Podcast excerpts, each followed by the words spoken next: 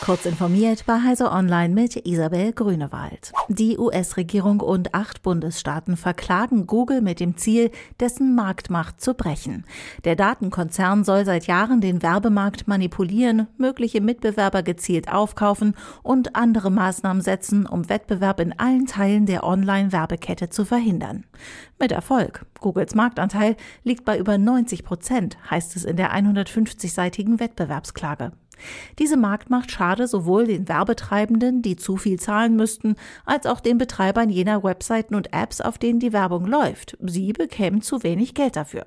Dazwischen profitiere Google und nehme sich durchschnittlich 35 Prozent in Form mehrerer Gebühren. Der Datenkonzern entgegnet, dass die Übernahmen von DoubleClick und AdMeld von Aufsichtsbehörden untersucht und genehmigt wurden. Diese jetzt rückgängig zu machen, würde zu weniger Innovation und höheren Gebühren führen. Potsdam ist schon wieder offline. Erst zu Wochenbeginn hatte die Stadtverwaltung damit begonnen, wieder online zu gehen, nachdem die Systeme seit drei Wochen aus Sicherheitsgründen abgeschaltet waren. Lange durchgehalten hat die IT nicht. Am Dienstag hatte ein neuer Virenscanner eine hohe Anzahl automatisierter Kommunikationsversuche aus dem internen Netz der Landeshauptstadt Potsdam an externe Server gefunden.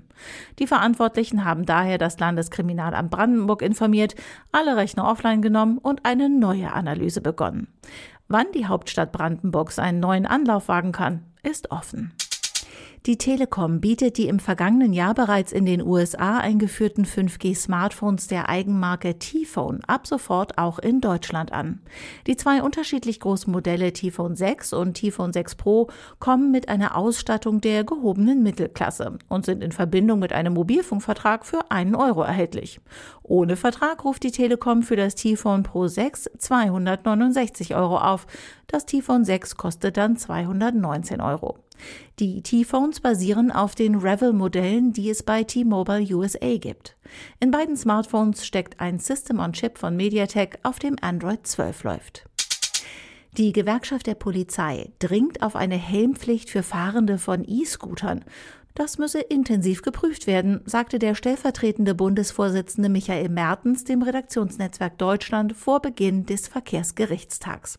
Bei dem Treffen in Goslar geht es auch um eine Promillegrenze für E-Scooter-Fahrende. Nach Mertens Einschätzung würden diese Wesenszüge der Anarchie in den Straßenverkehr tragen. Diese und weitere aktuelle Nachrichten finden Sie ausführlich auf heise.de. Werbung Jonos ist der größte Hosting-Anbieter in Europa. Mit Hosting-Dienstleistungen, einer Cloud-Infrastrukturplattform und den passenden Services bietet Jonos alles für den digitalen Erfolg. Von der Domain über die Webseite bis zur Cloud. Auf Wunsch unterstützt Jonos alle KundInnen mit kostenfreier Beratung durch feste Ansprechpartner. Auf dem neuen Jonos Content Hub teilen Digitalisierungsexperten ihr Fachwissen zu Webhosting, Infrastruktur und Sicherheit. Den Link finden Sie in den Show Notes.